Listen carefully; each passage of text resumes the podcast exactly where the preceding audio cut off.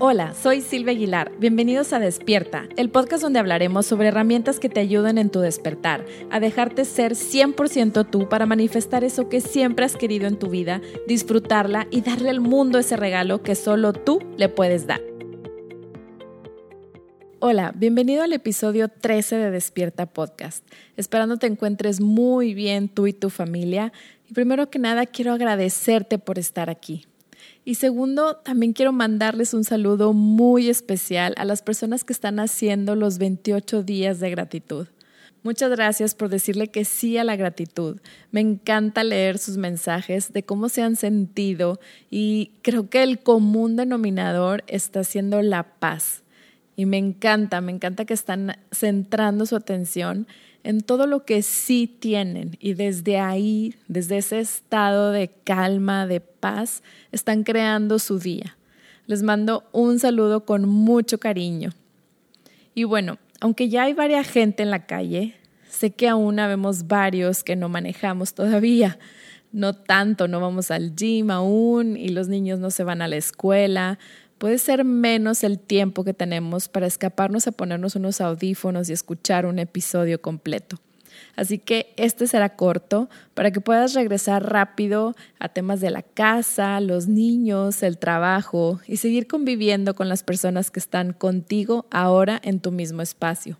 Te prometo que disfrutarás de este ratito juntos y regresarás renovada y renovado. El tema de hoy es entendiendo nuestras emociones. ¿Qué opinas tú de tus emociones? ¿Sientes que son aliadas tuyas o más bien sientes que han sido como un obstáculo para cumplir tus metas, tus sueños? ¿Sientes que eres tú contra tus emociones? Te lo pregunto porque antes así las veía yo.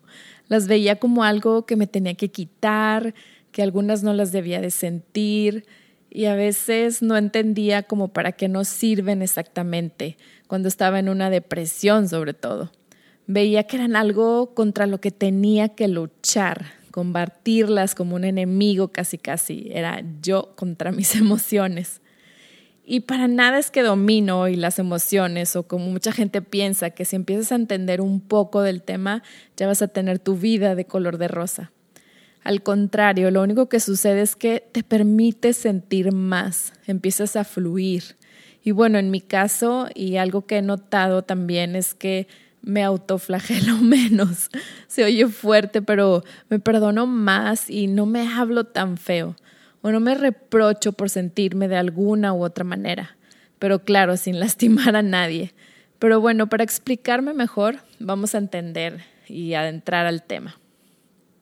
Como me has escuchado decir antes, no hay emociones buenas ni malas. Las emociones solo son. Y antes creía que solamente eran energía en nuestro cuerpo y una vez que entendías el mensaje que te traen, había que liberarlas y listo. Siguiente. Sin embargo, creo que son mucho más que eso y es algo tan maravilloso. Tienen una parte biológica fascinante que merece la pena entenderlo un poco, saber de dónde vienen. Al menos a mí me dio claridad y lo veo muy diferente ahora y espero que a ti también te ayude esa claridad. Las emociones, por un lado, son una parte muy biológica de nuestro ser. ¿A qué me refiero con esto? Las emociones son impulsos a la acción, siempre a favor de nuestra vida, de vivir. Y es que sentir es vivir. La palabra emoción viene del latín emotio, emotionis, derivado de emovere, que significa retirar, desalojar de un sitio hacer mover. Para eso nos sirven las emociones. Sé que puede estar medio confuso, pero vamos a verlo. Es una parte muy biológica y a la vez siempre a nuestro favor, a favor de la vida, de sobrevivir en esta experiencia física. ¿A qué me refiero con biológica? Que viene de la naturaleza. Es una manera que hace que hagamos algo que ella quiere. Y eso que ella quiere siempre está orientado a sobrevivir, a adaptarnos para poder sobrevivir y no morir lentamente. Y aquí un paréntesis que es algo que justamente estamos viviendo ahorita. Acuérdate que no sobrevive el más fuerte, sino el que se adapta más rápido. Y bueno, continuamos con las emociones. Otra cosa súper importante, las emociones duran segundos.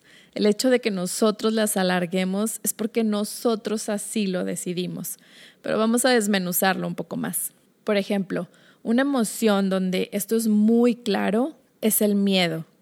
Cuando sentimos miedo, el impulso puede ser a dos situaciones, ya sea a huir, salir corriendo de donde estás o de la situación, o a inmovilizarte. ¿Por qué estas dos propuestas? El fondo es sobrevivir, huir de esa situación o de ese depredador, entre comillas. Puede ser que necesites correr, salir huyendo de ahí lo más rápido posible, o que te quedes tan calladito, tan calladita, totalmente sin moverte para que el depredador piense que ya moriste y que ya no necesita atacarte o cazarte. ¿Te ha pasado que ante un miedo te quedas paralizada, paralizado, sin hablar, sin reaccionar? Y luego te pasas el resto del día diciendo por qué no hiciste, por qué no reaccionaste. Y otras veces tienes la adrenalina tope, que a lo mejor has hecho cosas que jamás creíste que podías hacer. Otro ejemplo puede ser la alegría. La alegría te invita a acercarte, a moverte a eso que te trae seguridad, que sabes que puedes disfrutar de la cercanía, de eso a lo que te sientes atraído por la alegría. Y aquí la importancia de vivir momentos alegres con tu pareja, por ejemplo. ¿En qué momentos estamos alegres? en el juego, en pasatiempos que nos gusta hacer, cosas que disfrutamos. Compartir estos momentos con tu pareja está súper comprobado que te une muchísimo a esa persona y viene de nuestra naturaleza, de nuestra biología. Esa alegría compartida te invita a moverte, a acercarte más a esa persona. El impulso a la acción de la alegría es buscar más a esa persona ese bonding se forma y quieres estar con esa persona y viceversa. Así que a disfrutar más en pareja. ¿Te das cuenta? Siempre es un impulso a moverte, a la acción, ya sea a alejarte o a acercarte. Y así pudieras irte con cada emoción. Es algo tan de nuestro cerebro reptiliano y primitivo. Ya venimos con las emociones ¿O te acuerdas de algún momento en que te tuvieron que enseñar qué es el miedo para tu poder ponerle una acción? Desde que eras bebé y veías una cara, por ejemplo, que no era la de tu mamá, tú ya sabías qué hacer. Llorar, gritar. Ese miedo que sentiste de ver una cara desconocida te llevó a la acción, a llorar para llamar a mamá y que te quitara de esa persona que te estaba cargando, que no conocías y a sentir la seguridad en los brazos de mamá. Ahora, te comentaba hace un momento que las emociones duran segundos, pero ¿qué es lo que hacemos entonces? Puedes preguntarle a una persona cómo se siente y te puede contestar angustiado, triste o enojado por algo que pasó hace una hora, en la mañana, ayer, hace una semana, hace un mes, hace seis meses, hace un año. ¿Crees que aquí puedo parar? no, hace cinco años, hace diez años, cuando tenía diez años, cuando tenía cinco años y le podemos seguir. Y todo esto te lo platico porque así me encontraba yo, viviendo y reviviendo cosas de hace mucho tiempo y de hace no tanto tiempo.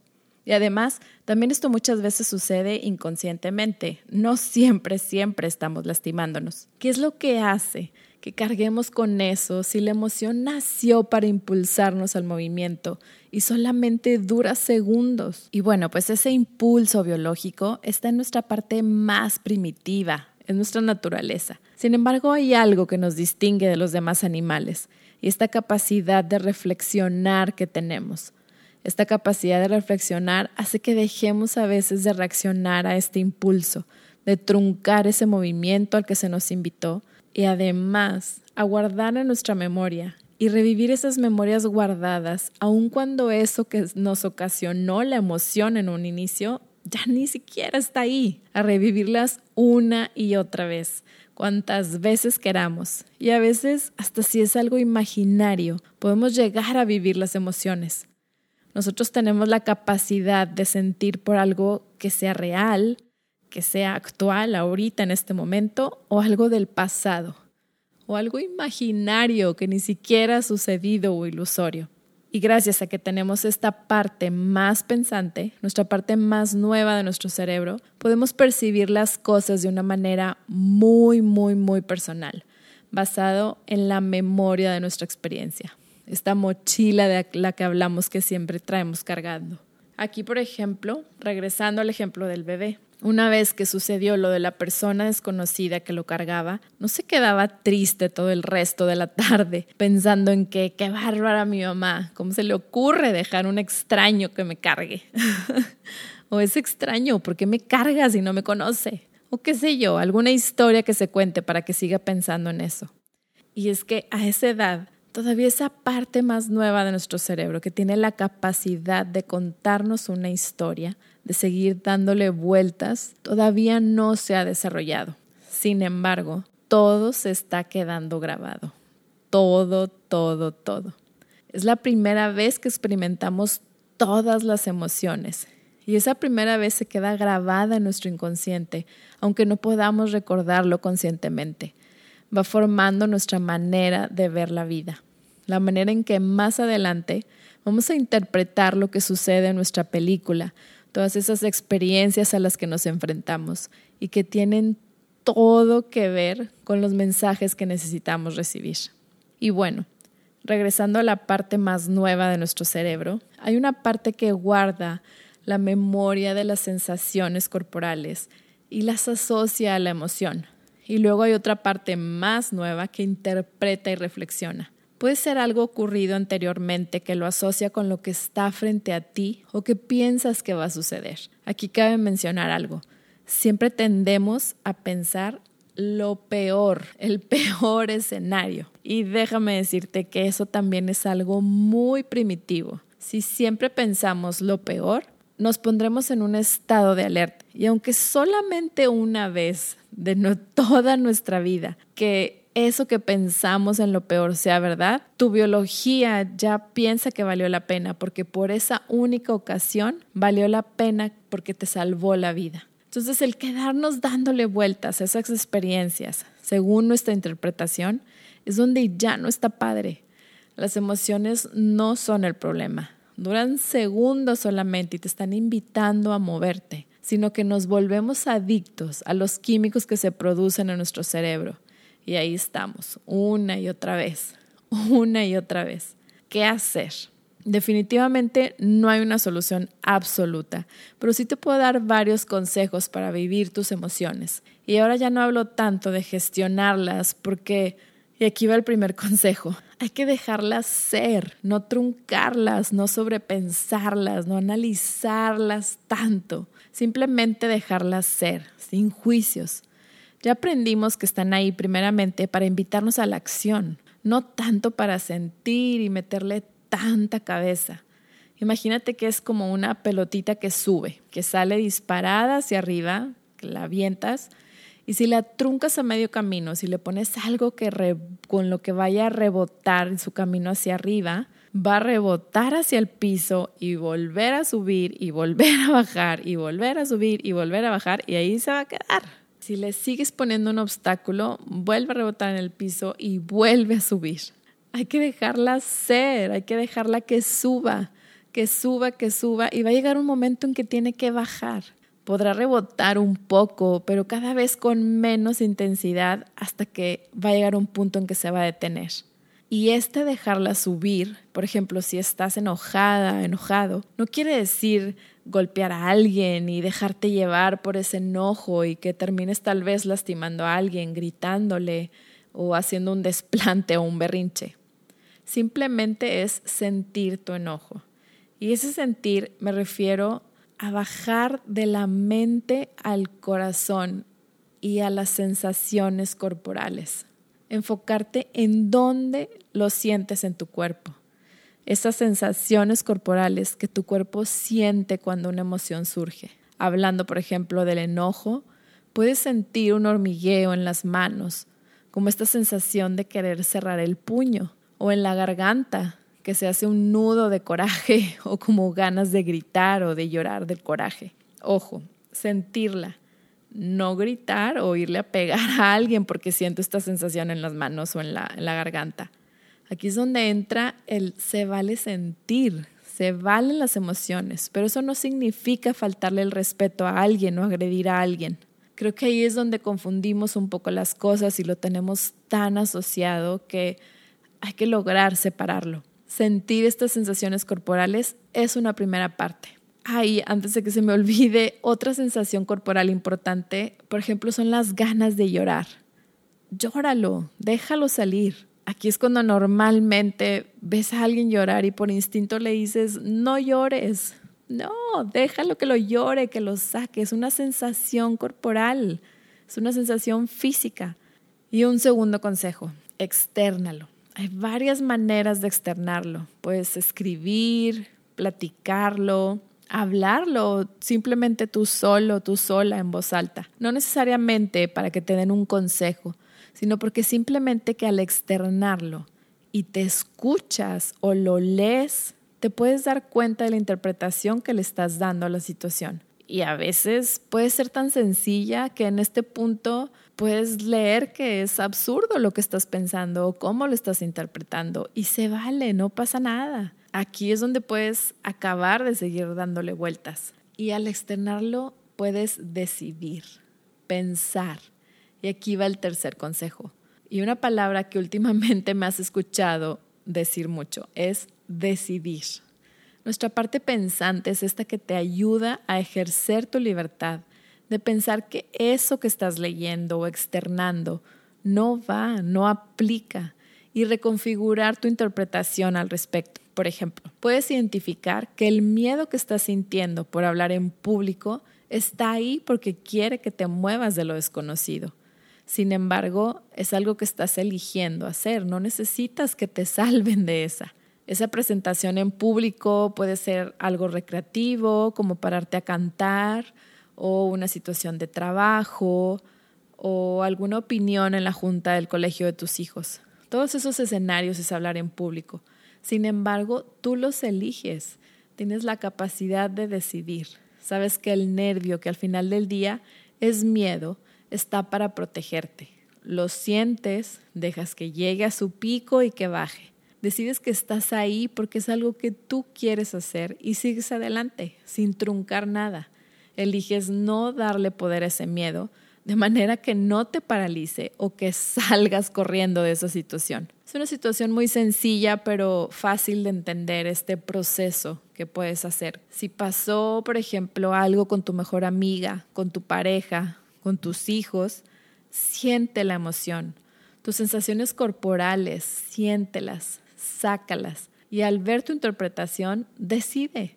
Decide si quieres seguir dándole esa interpretación o puedes transformarla a una que te sea más útil. Te vas a dar cuenta que la mayoría de las veces te vas a sentir más ligero, más ligera, más en paz. Y en esta sensación es signo de que sí es por ahí, Claro que puede haber situaciones que no encuentres por dónde y se vale. No hay ni bien ni mal. Afortunadamente existe la terapia de personas profesionales que te pueden acompañar en ese proceso y ayudarte a ver un punto ciego, de manera que aprendas a hacerlo y que después tú puedas seguir haciéndolo solo de ahí en adelante. Tienes todo lo que necesitas dentro de ti. Recuerda que las respuestas están dentro de ti. Regresamos al punto primordial que me encanta compartir. El bienestar absoluto es la base de tu ser. Tu verdadero aprendizaje viene justo de aquí, de tu propia experiencia, y lo que necesitas aprender ya está en ti. Solo es recordarlo. Eres una extensión de Dios, eres amor, eres un ser de amor. Tú decides en qué enfocas tu atención y eso en lo que enfocas tu atención crece. Entonces, recapitulando, las emociones no son ni buenas ni malas, solo son. Están ahí para invitarnos a la acción, para movernos, para hacer algo. Por supuesto que va a haber situaciones que traigamos que nos hagan remover esos conflictos emocionales que se quedaron grabados y para esto te di tres consejos. Esa memoria que te decía que guarda todo desde un inicio. Los tres consejos son siente tus sensaciones corporales, no las trunques, baja de la mente al corazón y a las sensaciones corporales. Sácalo, escribe, platícalo para que puedas identificar qué historia te estás contando, cómo estás interpretando la experiencia. Y por último, decide. Decide si te quieres seguir contando esa historia o transformarla y si necesitas ayuda, pide ayuda a profesionales, no para que te hagas dependiente, pero sí para que te ayuden a desatorar o a ver a lo mejor un punto ciego, para que después puedas tú seguir con tu sabiduría interna, reconociéndote parte de tu divinidad, una extensión de ella y recordar que está dentro de ti la respuesta que estás buscando. Disfruta el proceso, tente paciencia. Es un músculo que hay que trabajar. Trabajar para recordar, porque ya lo sabes hacer, solo que lo olvidaste en el camino. Pero el músculo tiene memoria y hay que usarlo y cada vez será más rápido y más sencillo. Es construir un hábito. Espero te hayan servido estos consejos y esta manera de entender las emociones. Muchas gracias por llegar hasta aquí, por tu tiempo. Sabes que me encanta compartir contigo y aprender juntos, seguir en nuestro despertar. Si despiertas tú, despierto yo y aportamos a la conciencia colectiva. Si te gustó, te invito a compartirlo con familiares y amigos que crees que les pueda interesar. También te quiero invitar a que practiquemos durante 28 días la gratitud. Te acompaño con audios que podrás escuchar diario y experimentar la vida desde otro lente. Te dejo el link en las notas del episodio o puedes encontrarlo en la biografía de mi cuenta de Instagram en arroba silviaaguilarmx. Y ya que estás ahí, cuéntame qué fue lo que más te llamó la atención del episodio. ¿Cómo estás viviendo estos momentos? ¿Y qué más te gustaría escuchar en los siguientes episodios de Despierta Podcast? Me encantará leerte y estar conectados por ahí mucho más de cerca. Siente el poder que sientes dentro de ti mismo, sabiendo que todo lo que necesitas está ya dentro de ti para hacer tus sueños realidad. Comprométete a amar el proceso y saber que todo es posible cuando estás presente, hoy, aquí y ahora, sabiendo que el pasado está detrás de ti y el futuro tiene infinitas posibilidades siempre que elijas en este momento abrirte al amor y abrazar tu poder. Nos vemos en el próximo episodio de Despierta y te deseo un día pleno y lleno de gratitud.